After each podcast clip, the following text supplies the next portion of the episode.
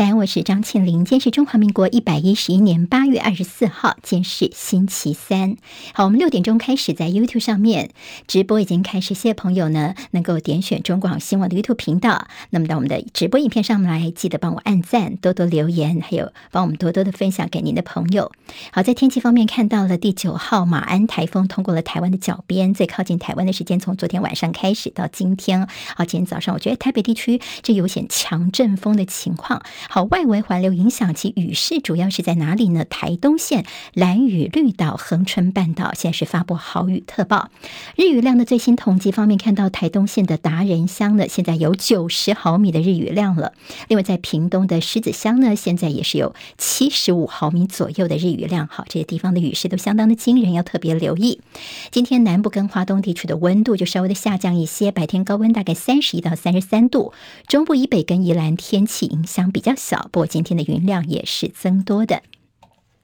好，今天清晨收盘的美国股市，由于投资人准备迎接联准会的一些鹰派讯息，所以今天美股是下跌的。像道琼今天跌一百五十四点，收在三万两千九百零九点；纳斯克指数跌零点二七点，好，跌的不多，收在一万两千三百八十一点；史坦普五百指数跌九点，收在四千一百二十八点。倒是油价今天是大幅上扬的，主要是因为沙乌地阿拉伯警告说，原油期货市场跟供应的基本面之间出现了一个脱钩的情况啊，所以 OPEC Plus 在下个月的会议考虑要减产。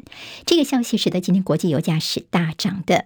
纽约商品交易所西德州中级原油十月份的交割价大涨三点三八美元，来到每桶九十三点七四美元。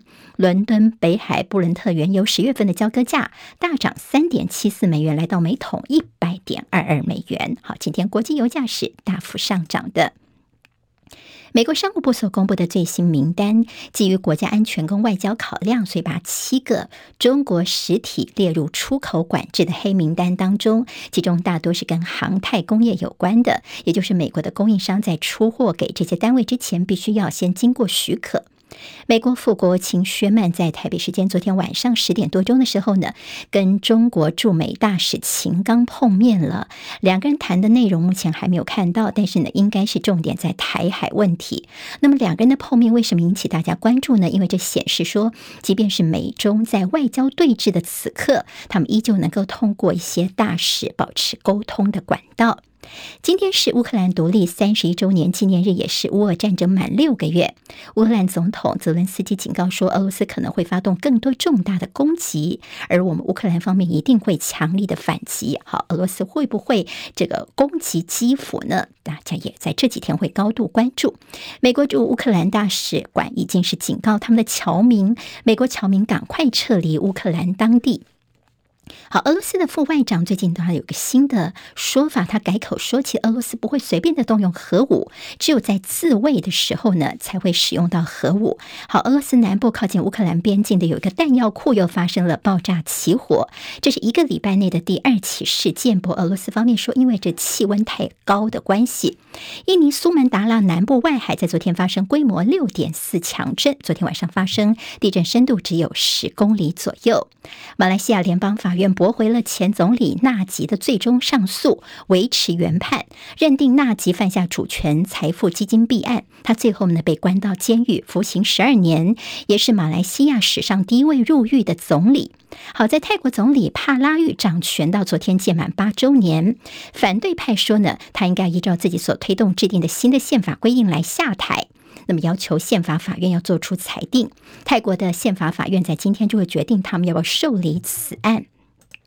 好，在这几天有所谓的香港媒体报道说，日前因为这个特斯拉的自撞车祸受重伤的林志颖啊，那么港媒说啊，他的病情恶化，甚至是靠鼻胃管进食。昨天看到了长庚医院方面院长出来驳斥，说林志颖从来就没有用到鼻胃管，而且他手术之后状况相当的不错，可以自己进食，而且最新情况是他已经回家去休养了。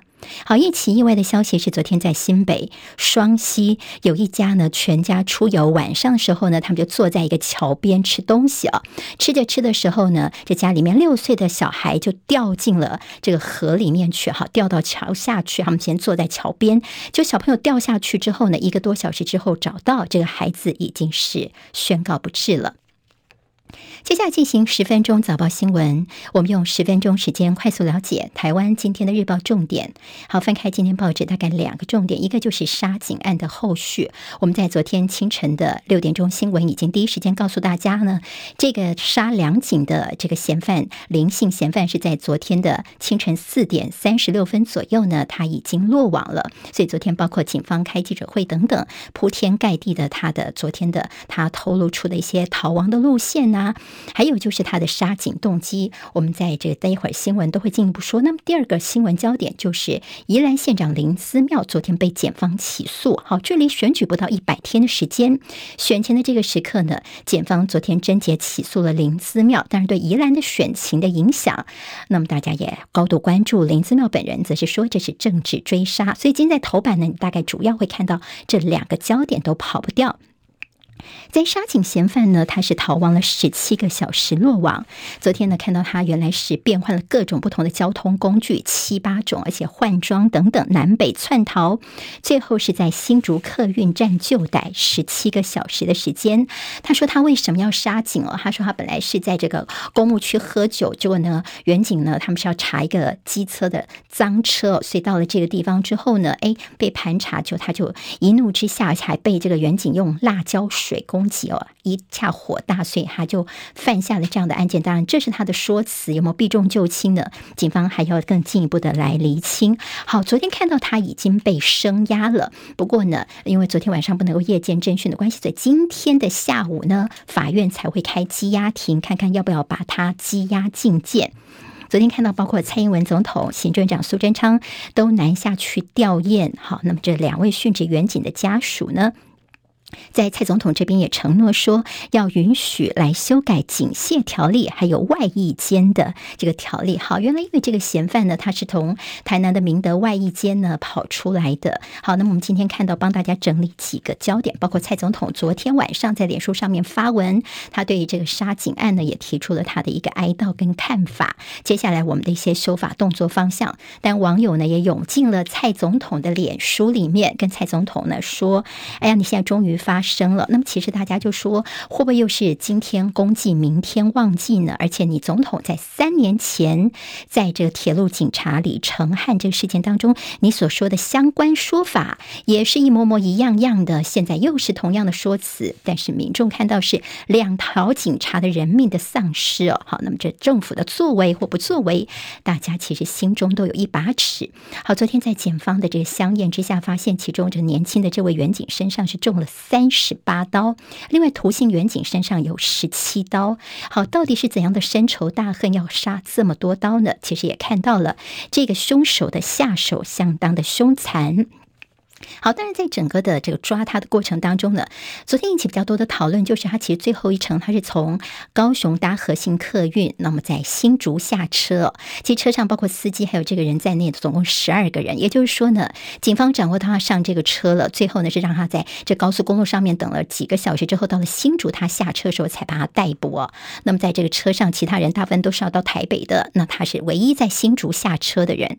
但是大家就说，其实警方的运气也不错，因为这。十二个人完全不知道呢，他们旁边他们的这车上就有一个这荷枪实弹的杀警的凶手在车上哦。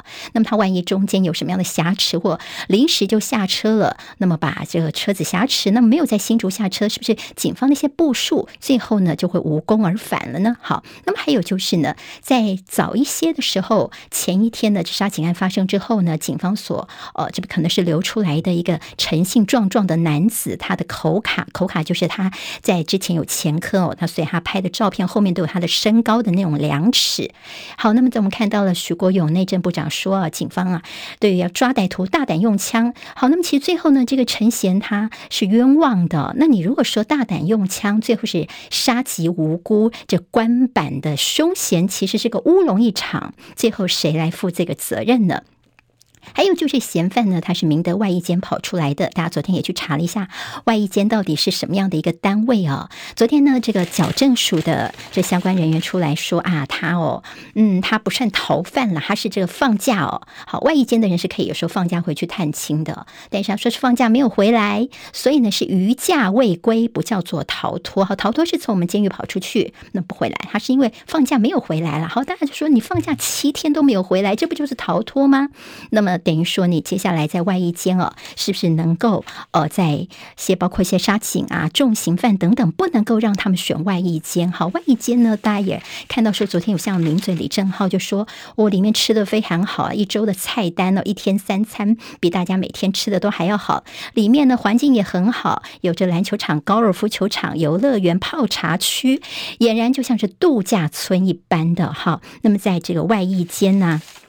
的一些呃情况呢，大家就说逃脱率还这么高啊，其实应该是不是应该好好的检讨一下呢？甚至在当初看到徐巧芯呢，台北市议员就说呢，到底是谁放宽了外役监条例呢？最新的版本看到是民进党的版本说要放宽遴选资格，再也放上是时代力量跟国民党都说希望能够修得更加严格。好，那么最后当然民进党有他们人数的优势。好，外役监的问题呢，今天应该后续还会有一些政治效另外，死刑部分，好，那么三个在过去的杀警已经定验的死刑犯，到现在都没有执行枪决。好，其实蔡总统呢，他上任到现在六年多，法务部只执行过两个死囚的死刑。法务部说呢，其实因为有些司法程序我们还没有走完。好，那么根据了解，现在有三十八个这个死刑犯呢，他们还没有执行。原来是因为他们都有些申请释宪哦，等于说现在有个保命符在那，不是我法务部不执行死刑。还有就昨天国民党。说现在其实在三十八个人里面有三个是杀警已经定验的凶嫌。好，难道我们台湾是废死国家吗？对死刑的态度，现在在野也要求蔡政府应该要表达清楚。好，那么当然，今天跟这个相关的包括了修警械条例啊，那么不是万灵丹，怎么样让我们警方能够在安全的环境之下，甚至你一些训练，能不能够做得更加的踏实？今天报纸有些很多的讨论，我们最后给大家看一下今天联合报头版这两张照片。那么其中呢，这张照片我们给直播朋友看一下。那么这个嫌犯呢，他算是联合报他们刚好是警察把他口罩拉下来的时候，他的脸呢就可以看得清清楚楚的。那么另外一个这个阿嬷呢，是那个年轻远景的阿嬷，昨天呢到现场去，太伤心了，所以几乎是昏厥了。好，这两张照片对比起来，也让我们觉得这个事件真的是让人相当的痛心。好，这为大家综合整理今天包括最新的电子报，还有在日报有关于杀警案的一些最新消息。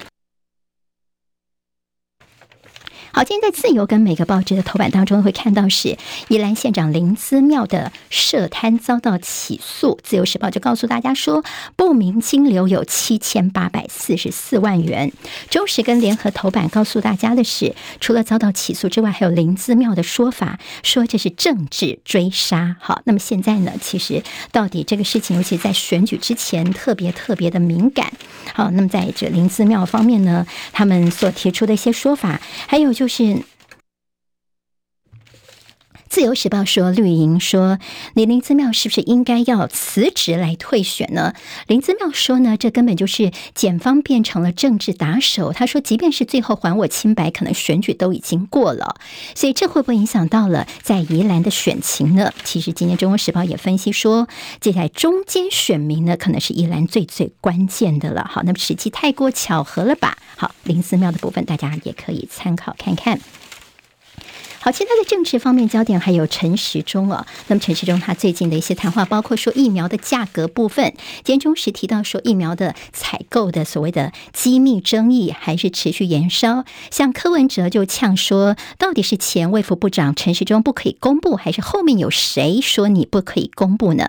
好，国民党的这呃台北市长参选蒋万安也说呢，立法院这边即便是调阅你里面也都涂黑哦，到底有什么不可告人的地方？好，由淑慧台北市议员。元则是说呢，你扣掉 AZ 疫苗买的价格，AZ 非常的便宜，等于说你一剂疫苗的价格，你之前是说呃这这这七百多块钱吗？好，那么现在每剂的价格其实是超过一千块钱呢。好，你就说我们的平均价格，其实这样子的数字真的一点意义都没有。陈时中的说法是说，公布价格怎么在国际上竞争呢？当然，大家就说好高端，你是不是继续护航？我们好像来了一个高端的业务员，你陈时中难道是高端的代言人吗？好，那么对于这个三加十一监察院的相关报告，大家觉得是轻放，因为是当初呢，他们就说啊，只叫卫福部要检讨改进哦，就是说是对陈时中方面轻轻的放下。那么陈时中昨天就说，你蒋万安的一些质疑，等于有点是选举选疯了。好，那么当然就有一些进入口水战的情况。昨天在这数位中介法方面，苏贞昌行政院长已经定调了，说呢，他并不支持来续推中介法。等于说把最近的一些争议啊，在网络上面可能会牵着言论自由的争议，稍微的先止血了一下。那么网络上面又是怎么样的一个看法呢？好，网络上面网友其实很多人都是不以为然哦，觉得说你会不会选举之后再继续来强推呢？甚至呢，说你话说中介法，你说你不会续推中介法，你换个名字，会不会到时候是换汤不换药？好，财经焦点方面，《工商时报》。今天头版头条是一百零九点二七美元，指数飙二十年来的新高，万物皆涨。欧美八月份的 PMI 双跌。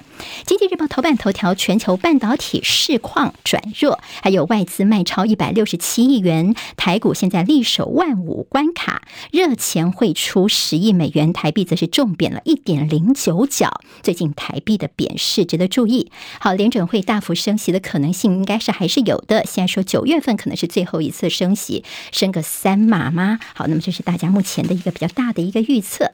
好，这有今天的十分钟早报新闻，我是庆玲。离开教室前，谢谢帮我按赞、多多留言。明天我们再会，拜拜。